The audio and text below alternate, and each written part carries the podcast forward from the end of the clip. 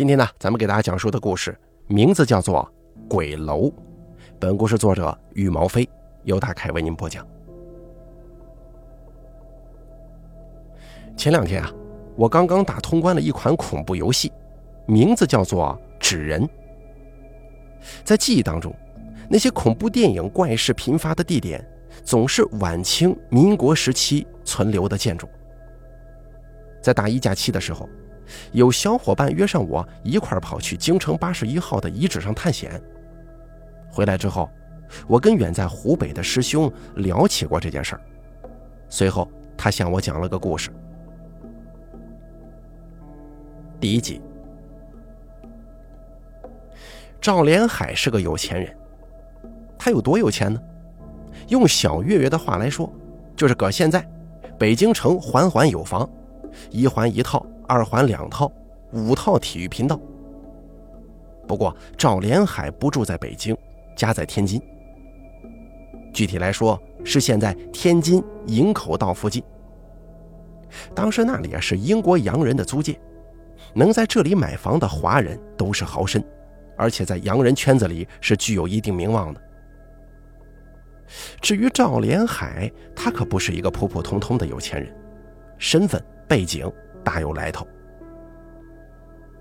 老天津有句话流传的挺广，说是“九河下梢天津卫，三道浮桥两道关”。所谓“九河下梢”的意思就是，天津这个地方是水陆枢纽的交通要道，九条河流的交汇点。当然，这个“九”是泛指啊，实际上江川大河支流在天津的交汇处就绝对不止九条。至于三道浮桥两道关，那可就说来话长了。总而言之啊，这个大概意思就是说，天津这个地方非常重要。天津这个地方其实不是一直都很重要，在元明之前，京津冀一带都是蛮荒之地，甚至如今繁华的北京，还曾经被老百姓称之为苦海幽州。元代的时候，曾经有过一点时间。元朝把北京定为元大都，但只是昙花一现。后来明太祖朱元璋打天下，又跑到南京称帝去了。封建王朝世袭制讲究礼法，兄终弟及，父死子继。朱元璋长子早夭，按理来说皇位应该轮到其他儿子来争储啊，他偏偏就喜欢自己的孙子朱允文。将其立为储君，也就是后来的建文帝。不光如此啊，朱元璋还帮人帮到底，送佛送到西。为了帮自己的孙子扫除一切障碍，他日封十王，把所有皇子都给支到边疆建设祖国去了。据民间传说，这一群皇子当中啊，有一位很特殊，他的名字叫朱棣。在民间曲艺《高亮赶水》一折里，说朱棣是北海世居的五爪金龙。又有坊间传言说，朱棣其实不是朱元璋的儿子。总之啊，众说纷纭，但都是一些无稽之谈。当时日封十王，朱棣的这个封地呢，就在北平，也就是现在的这个北京。后来朱棣攻变，领兵攻进南京城，取代了自己的侄子作为天下之主。本着不忘家乡的优良品德，以及幽州临近渤海、水陆畅通的缘故，所以从南京迁都到了北京。正所谓一人得道，鸡犬升天。北京被立为国都，距离北京最近的天津也就镀了一层金呢，成了当时北京最关键的一道大门。这也就是为什么天津被称作天津卫。北京就像一个金贵的小宝宝，天津跟河北两地犹如臂膀，将其护在心头。若想走水路进入北京，天津是必经之地。最初啊，天津卫的码头可以说是被三家分进，几个江湖势力各自占据一处码头，这派别之间啊，常常因为争夺地盘互有损伤。不仅仅是江湖门派，连天津的官府也想分一杯羹。可是历经数年，几方势力除了斗得两败俱伤之外，谁也不服谁。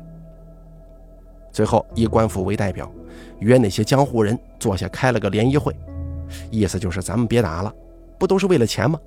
爱钱的人都叫朋友，咱合作。于是成立了曹帮，由江湖势力出人，官府负责上下打通关系，共同经营对外贸易口岸。在明嘉靖年间，曹帮出了十个人，这十个人呢，可以说是绿林道上的好汉，人称曹帮十杰。其中有个姓赵的，就是赵连海也不知道曾多少个祖父。人说富贵无三代，清官不到头。赵连海家也是一样，不论祖辈多有钱，到了儿孙那一辈，总有人挥霍无度，很快他们家呢就家道中落了。赵连海父亲那一辈的时候，正好赶上八国联军进北京，当时的清廷已经岌岌可危，经历了黄海、丰岛、威海卫三次大战，李鸿章殚精竭虑建立起来的北洋水师直接被打哭了。曹帮虽然是江湖门派，但他们呢有他们的气节。在八国联军攻陆的时候，曹帮损失惨重，赵连海一家也是从那个时候开始真正的没落。清廷沦陷以后，赵连海的父亲拖家带口，跟着一些人闯关东谋生路去了。他们在东北的吉林定居，日子过得贫苦。没多久，赵连海的父母就双双去世了，剩下赵连海一个人在布匹店里头当伙计。赵连海这个人呢，是一个有经商头脑的人。曹帮过去经营水路，少不了跟洋人打交道。有一些洋人对国内的物事颇为好奇，这些人往往出手阔气，赵连海就盯上了这群人的腰包。过去的时候，赵连海的父亲曾经在这个北洋水师的学堂学过洋文，回来呢就教赵连海说，所以说他多多少少是会一点英文的，大概呢就是现在能考个英语四级的程度，能流畅的跟洋人打交道。不光如此，他还从他母亲那里学会了怎么做衣服好看。于是有客人来了，赵连海不光卖布，还兼职给人家做裁缝，给布店带来了不少的营收。布店老板对赵连海很是喜欢，于是呢就给他这个保媒拉线，娶了裁缝铺刘掌柜的女儿巧娘。本来赵连海打算等老丈人百年之后继承他的家业。跟媳妇两口子做生意过小日子，但是有那么一天，他店里来了一个奇怪的客人。第二集，要说起这位客人呢，还得说起前几天赵连海遇见的一件事儿。这件事儿发生的时间是在腊月时节，夏天昼长夜短，冬天昼短夜长。赵连海是一个十分勤勉的人，用咱们现在的话来说，那是把九九六工作制当福报的劳模呀。尤其是冬季，总有人晚一点赶路，天冷了顺道买一件棉服穿穿。所以啊，赵连海每天是天黑透了才下班回家。这天到了晚上八点左右，赵连海看街道上没有半个人影了，准备打烊回家。他刚关上门，突然有人敲门，赵连海就赶忙去开门。开门的时候，他习惯性的透过纸窗张望外头。他看到外头隐约有个人影，只是看着这个人呢，挺高，身材魁梧。本来他也没当回事毕竟那个时候很多人流离失所，保不准就有人赶夜路跑关东来投亲戚的。但是他刚要取下门栓，对方却从门缝里递进来一张纸。赵连海打开一看，纸上写着：“拿着棉服去后墙。”赵连海纳闷了：“去后墙干什么呀？这是要跟我红杏出墙吗？”但是本着商人为顾客服务的宗旨，赵连海还是拿着棉服去了。刚走到后墙。只看到有人顺着墙头扔进来一个袋子，赵连海打开袋子一看，这装的是满满一袋袁大头的银元呢，也就是咱们常常在影视剧里听到的大洋这个词儿。赵连海数了一下，粗略估算有几百大洋。当时他就惊呆了，那个年头几百块可不是小数目，如此大笔财富，赵连海心中发虚啊。在钱袋子里头，他还看见了另外一张纸条，上头写着“衣服扔出来”。张连海心想，衣服不能不给，但是这钱他断不敢要。于是把钱塞回衣服口袋里，顺着墙头扔了出去。不过他一个生意人精明的很，留了个心眼儿，把字条跟一枚大洋留下来了，作为证据，以后万一出点事儿，他还能对簿公堂啊。其实这种怪事儿在过去铺子里也不是没发生过，经商的人嘛，总是见多识广，来买布的三教九流、鱼龙混杂，什么人都有。赵连海都知道怎么斡旋。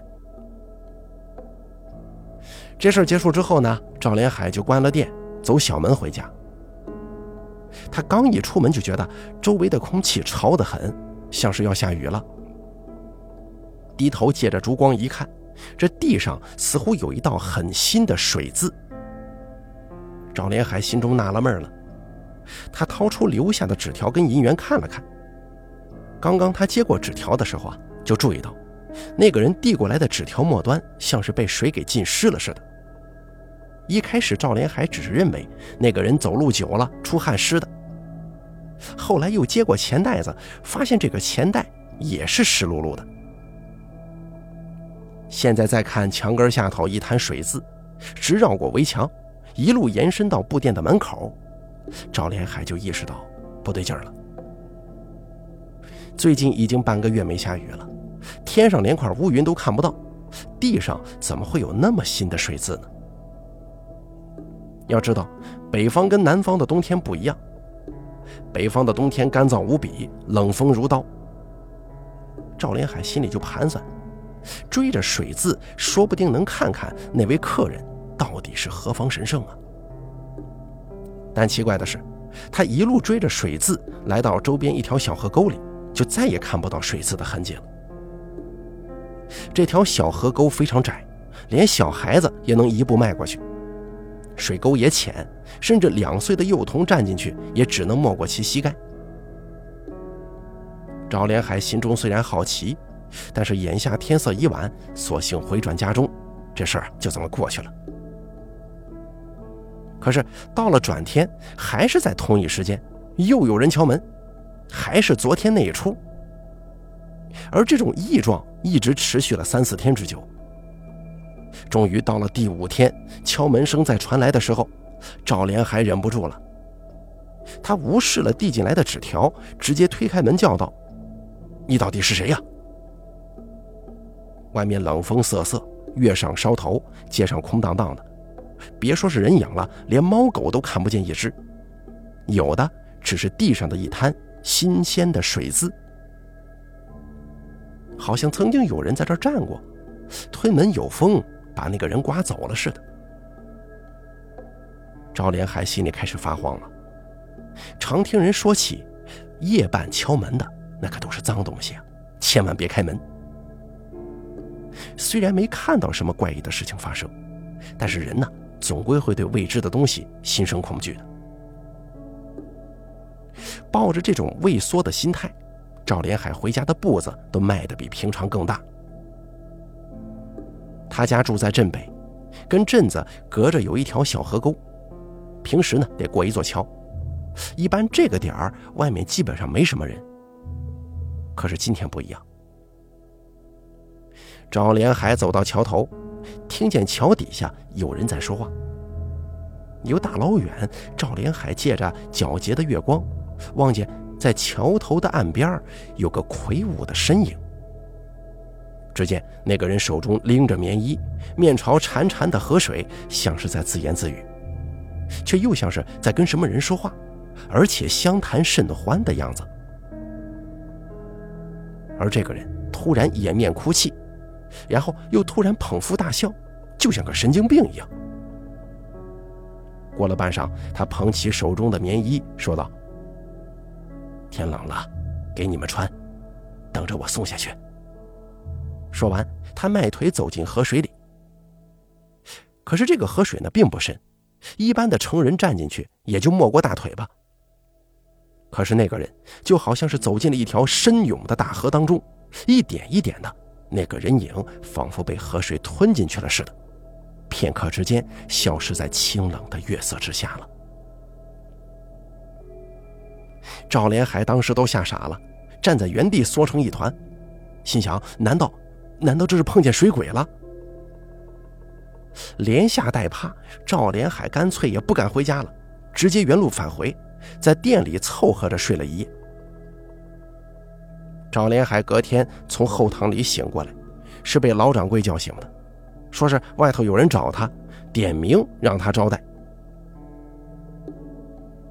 睡了这一晚上，昨日的恐惧已经消去了一大半。他揉了揉惺忪的睡眼，打起精神去前头招呼那位客人。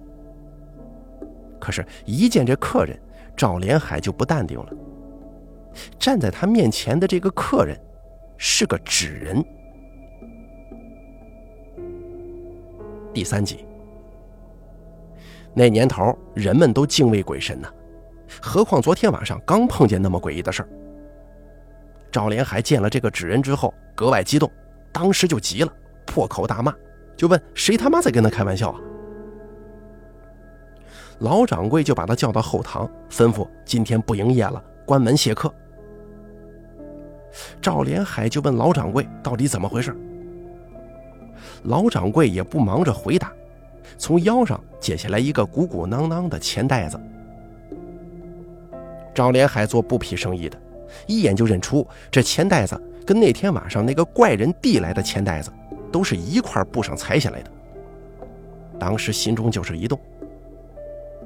这个时候，只听老掌柜说：“今儿早上啊。”钱塘的伙计说：“有人叫门，说是托熟人买衣服。”伙计刚要开门接客，发现门外除了这么一大袋钱之外，就只有这个纸人了。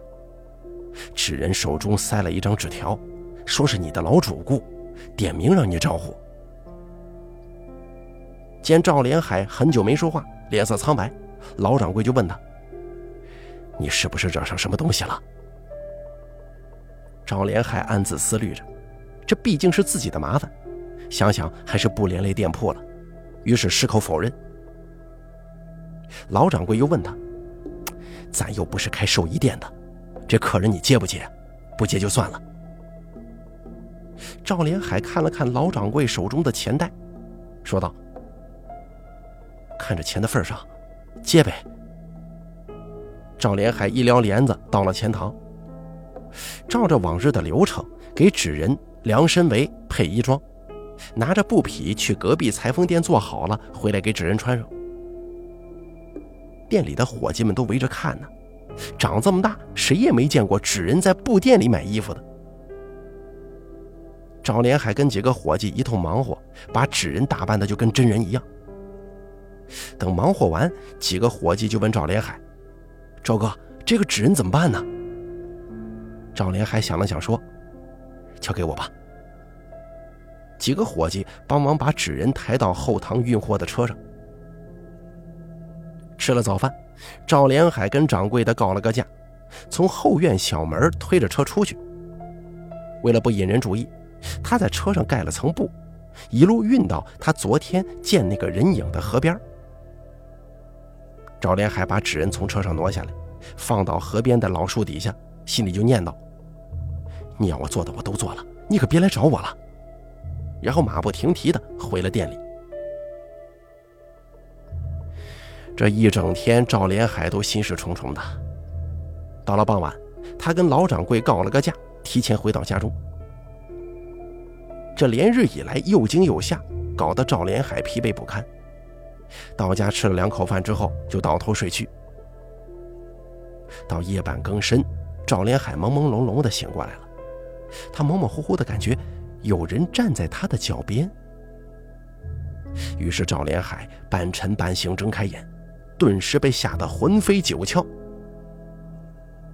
清冷的月色照进屋内，目光所处看见的竟然是个纸人。这纸人身影高大，头快顶到房梁上了，居高临下的看着赵连海，犹如庙中狰狞面目的修罗金刚。赵连海睁眼看他的时候，那纸人眼里用墨水点缀的眼珠竟然活动了，咕噜噜一转，垂眼看着赵连海。本来死无生气的纸人似乎活了，纸人鼻子下方一条画上去的横线，居然真的像活人的嘴巴，微微上挑，仿佛像是在笑。赵连海被吓出了一身冷汗，他刚想张嘴喊救命，不成想纸人一弯腰把他抱起来，横在肩上了。再接着，赵连海就觉得自己像是喝醉了，脑袋里空白一片，眼前一片模糊。只有呼呼的风声在耳边刮过。等他再清醒过来的时候，发现自己竟然穿着睡衣站在每次回家路过的那条河边了。此时正是半夜三更，外头空无一人，四周都是荒郊野地。冷冷的月光投到清澈的水面上，旁边还站着个纸人，你说谁不害怕呢？一阵凉风吹过，赵连海打了个寒颤。突然，平静的水面就像是烧开了锅一样，水花翻涌而起，数个黑影从河沟当中钻了出来，跳到岸边。这些人全都披着厚实的棉袄。赵连海认出其中身材最魁梧的那个人，就是之前他在河边见到的那个神秘大汉。赵连海是又冷又怕，哆嗦半天说不出一句完整的话。他抬头望着那个大汉，大汉上前一步，掏出一把刀来。赵连海吓了一跳啊，心想：难不成这是要杀自己灭口吗？看这些东西，反正至少都不是普通人，甚至是不是人都难说呀。要想杀自己，自己能跑得了吗？干脆心一横，等死算了。可是闭眼等了半天，好像也没什么动静。赵连海战战兢兢地睁开眼，看到那大汉径自走到他身旁，一把抄起旁边那个纸人。还不等赵连海反应过来，大汉一把把纸人摔在地上，手里握着刀，扑哧一声捅进了纸人的心口窝。明明这玩意儿是个纸人呐，可是听刀尖刺入的声音，既沉重又缓慢。怎么都像是刺在有血有肉的东西里头了。接着，那大汉一手扒住纸人胸前的活口，一手握刀，只听“刺啦”一声，纸人活活的被大汉撕开了。赵连海目瞪口呆，心里不明白这大汉到底是要做什么呀？只见那大汉在纸人的身体里摸索半天。不多时，他从纸人的身体当中拽出了一个小香囊，交给了赵连海。赵连海疑惑地看着手中的香囊，抬头要问大汉的时候，他突然眼前一黑。等再一睁眼，赵连海发现自己还躺在床上，手中攥着一个香囊。这下子赵连海可睡不着了，自己在门口坐了很久。挨到清晨，天光大亮，他穿好衣服，离家准备上岗。结果刚一过桥，发现河边挤满了人。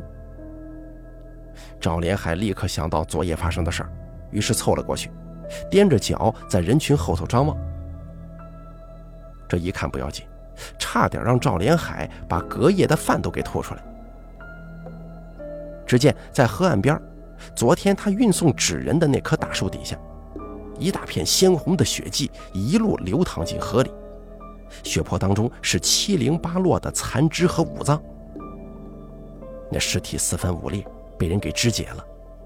更惨的是，从伤口来看，这人呢好像是被活生生的给撕开的。再联想到昨天晚上的所见所闻，赵连海顿时脸就白了。再看看自己手中的香囊，他知道，那不是梦。于是赵连海就询问周边的人，细问之下才知道，原来啊，这镇子附近住着一户恶霸，七行霸士。有一年，这恶霸看上镇南一人家的女孩了，但是人家不愿意呀。恶霸心狠，把那一家人杀死，衣服扒光，扔进河里冲走。恐怕昨天壮汉身边的那几个，都可能是死在这海里的水鬼。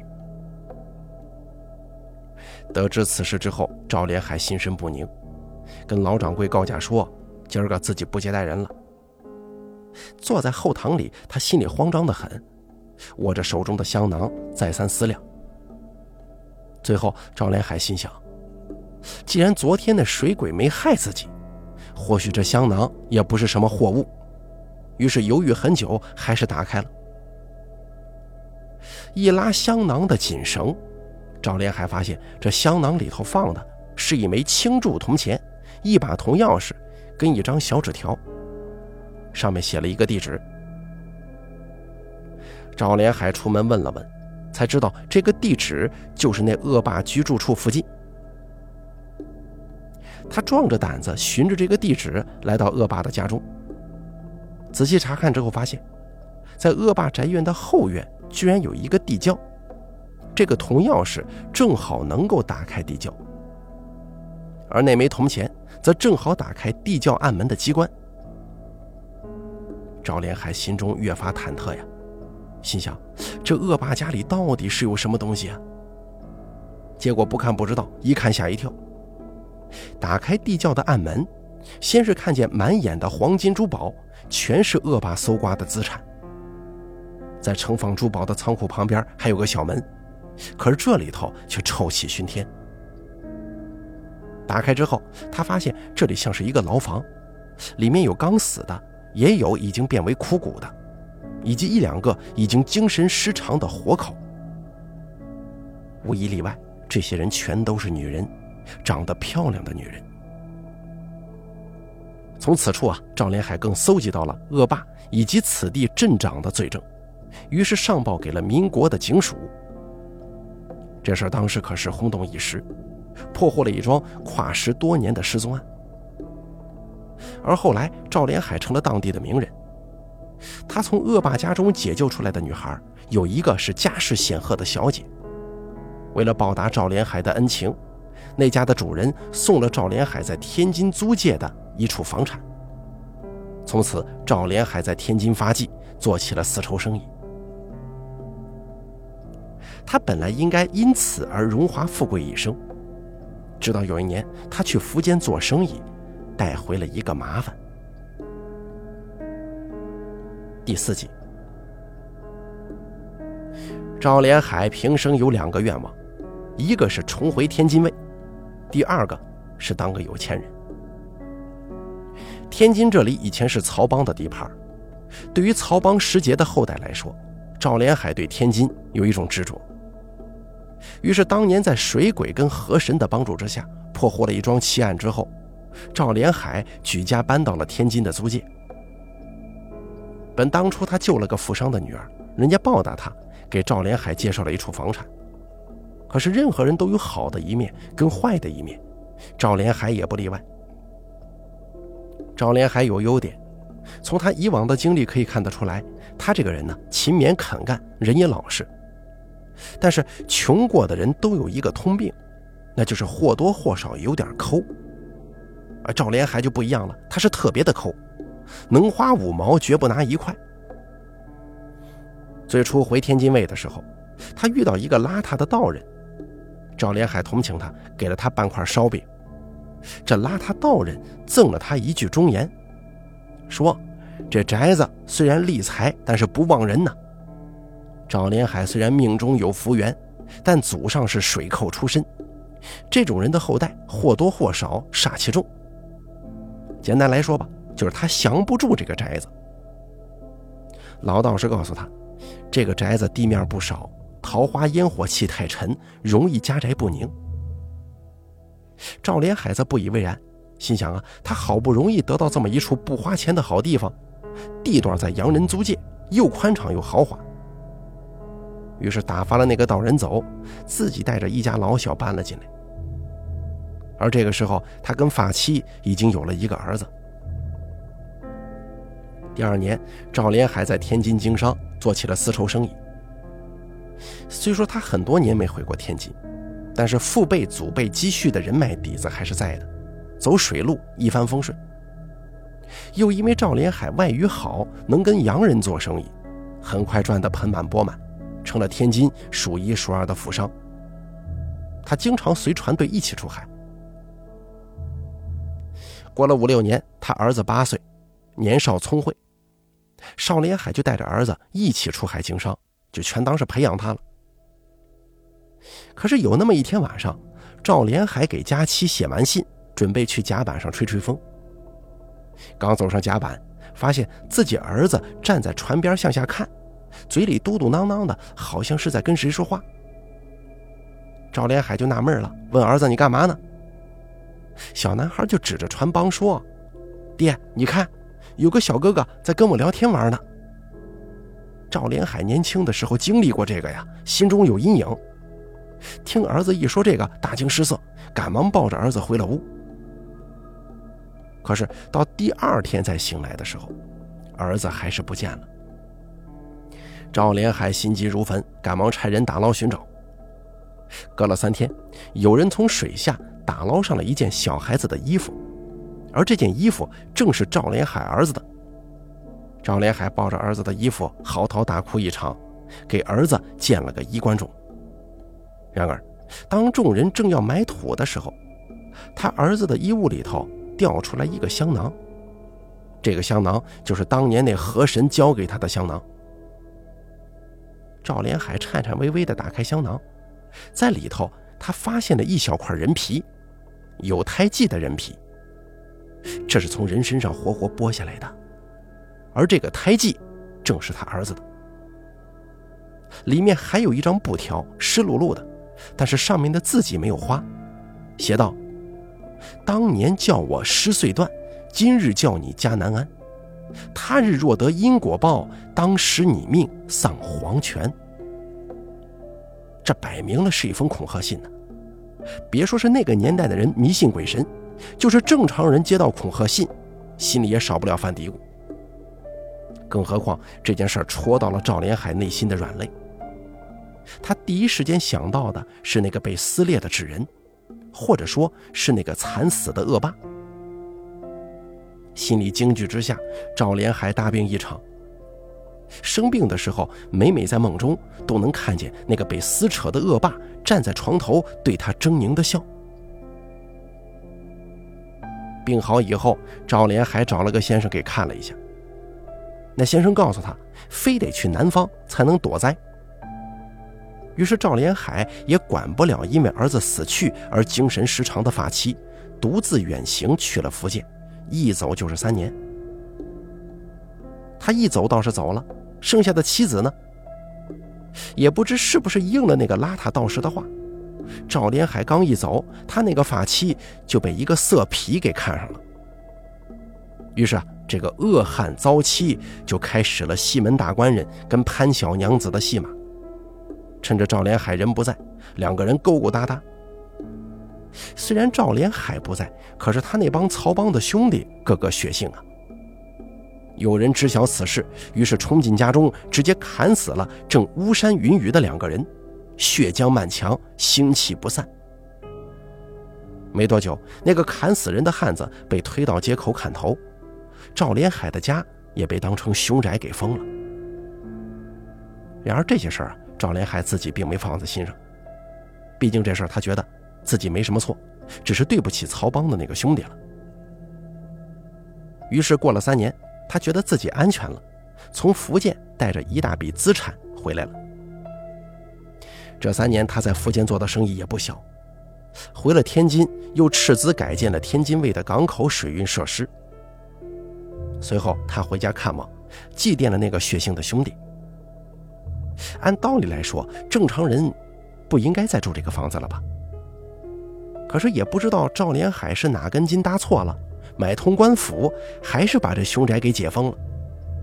只是封掉了那个死过人的厢房，另建了一个别院。这一次，他又纳了一个妻，一个妾。第五集，这个赵连海的第二任妻子十分精明，用现在的话来说，那放在《甄嬛传》里头能苟到决赛圈啊。赵连海听说妻子出轨被杀，自己耐不住寂寞，心想他都远渡闽南了，应该没啥事了，所以又娶了一房。这个女子可不简单，她祖上是浙江省直隶总督，自小也算是饱读诗书，跟着父亲学了很多东西，尤其是在经商方面手段独到。从某种意义上来讲，她可谓是贤内助。唯一的缺点就是这个女人呢，占有欲太强了，而且不容别人质疑。赵连海在她面前乖得像是个小狗。不过赵连海还是瞒天过海纳了一房小妾。这个小妾跟他相处的时间也不是特别久，是在从福建回天津的路上，途经安徽，从风化场所领回来的烟花女子。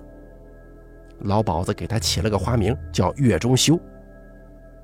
他呢，除了不贤惠，在各个方面都可以说是人间极品，尤其是长相身段，可以称得上是人间绝色。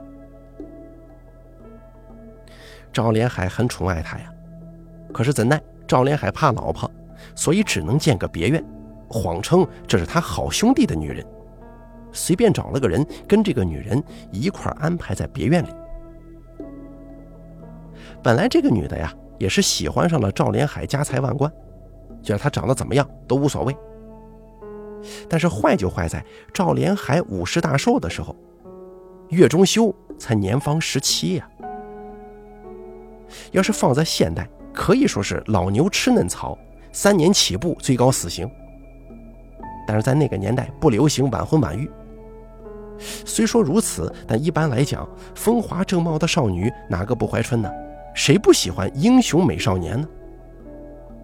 在过去平均寿命不到四十的旧社会，赵连海那可就属于老梆子了。这岳中修偶尔心中也骚动，但是你没见过光明就无所谓黑暗，一旦见过白昼就再难忍受夜晚了。岳中修见到了一个人，一个戏子。在赵连海五十大寿的喜宴上，赵连海请了戏班子来家里唱戏。班主的艺名叫做小明月楼，这个名字当时也算是比较有名。那会儿的戏班子行内有个角儿叫明月楼，唱武声是一绝的。后来老班主退了，徒弟上位，棋艺高不亚于师傅，所以取名小明月楼。这个小明月楼，那是当时天津有名的帅哥，啊，不少少女呢都是他的粉丝啊。贺寿当天晚上，最后一出轴戏叫做《借赵云》，这在三国一类的戏码当中是很经典的一出。当年号称小生的开山鼻祖蝶仙徐小香先生，将其演的是出神入化。讲的是曹操攻徐州，刘备向公孙瓒借兵御曹的故事。其中有一段赵云与典韦的打戏，被小明月楼演得淋漓尽致。而月中修这小姑娘呢，当时就坐在底下最前排。少女见少年，英姿笃俏颜，说不尽的万种风情，言不穿的秋波寒水呀。实际上，这会儿小明月楼算是坏了规矩。按过去戏班子的老规矩，台上的演员是不许看台下的观众的。但小明月楼还是有意无意看见了台下的月中修，只是一眼，两个人就互相倾心了。等到大戏落幕，寿宴散去，月中修回到闺房里，心里怎么不能平了？鬼使神差的，月中修就趁着月色正深出了门。他本意是想出去透透气，可谁知道他刚一出门，正好看见有个人影从后墙翻了进来。岳中修吓了一跳，正想呼救，可是被那个人堵住了嘴巴。凑近之后发现，原来这个人就是戏班的少班主小明月楼。这深更半夜孤男寡女私会，结果肯定不言而喻。于是这俩人呢，从那以后就开始日夜厮混。常言道，纸终究包不住火。很快这事儿从戏班到赵家，然后传遍了整个天津城。人人都知道月中修跟小明月楼那点事儿，最后传进了赵连海的耳朵里。赵连海勃然大怒，说要惩戒这一对狗男女。但是小明月楼在天津很有影响力，他动得了月中修，却动不了小明月楼。于是啊差人先行把这两个人关起来，跟夫人商量说，怎么能让这一对狗男女付出代价呢？他夫人就出了个主意，说是早年他在福建见过一个来自远洋的巫师给别人下降头，干脆啊联系联系那个巫师，神不知鬼不觉的弄死这两个人，也方便自己撇清关系。张连海觉得此计可行，于是托人从暹罗，也就是现在的泰国，请来一个会巫术的降头师。一切做了停当，赵连海就把两个人给放了。果不其然，没过多长时间，天津就传遍了，说小明月楼离奇死于家中，而那个月中修自然也是惨死。这可以说是解了赵连海的心头大恨。此事过去的一周后，赵连海领着夫人坐游船去散心。夫君呐，这么多年来，我还从来没跟你说过呢。啊，你想说什么？我儿时家里落魄，有个舅舅曾经接济过我，后来他闯关东去了北方，很多年前我听说他死了。哦，怎么死的？被一群水鬼跟一个男的给害死的。我一直都想着替他报仇啊。没过多长时间，《天津报》头条是这么刊登的：一九四二年十二月。天津富商赵连海乘船出海逝世。次年一月，全家包括家丁、奴仆在内一百三十六口尽数惨死家中，其妻子下落不明。当时我听完这个故事之后，我就问师兄：“师兄啊，这故事是真是假？我以前去天津也没听说过。”师兄甩过来一本已经泛黄的书。听说赵连海所住的楼后来经常有怪事发生，请了很多人超度也不管事儿啊。官府曾经派人进去查探，结果出来的人全都疯了，说里头到处都是女人的脸。没过多久，曾经进过房子的人也都死了。后来有个邋遢道士经过，那房子竟然一夜之间塌了。第二天，坍塌的废墟瓦砾全部被清除了，人们都对这件事儿绝口不提。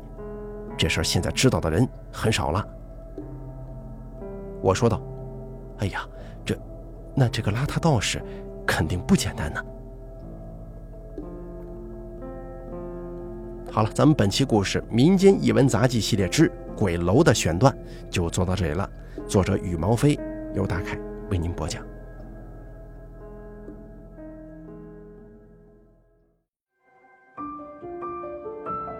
本期故事演播完毕，想要了解大凯更多的精彩内容，敬请关注微信公众账号“大凯说”。感谢您的收听。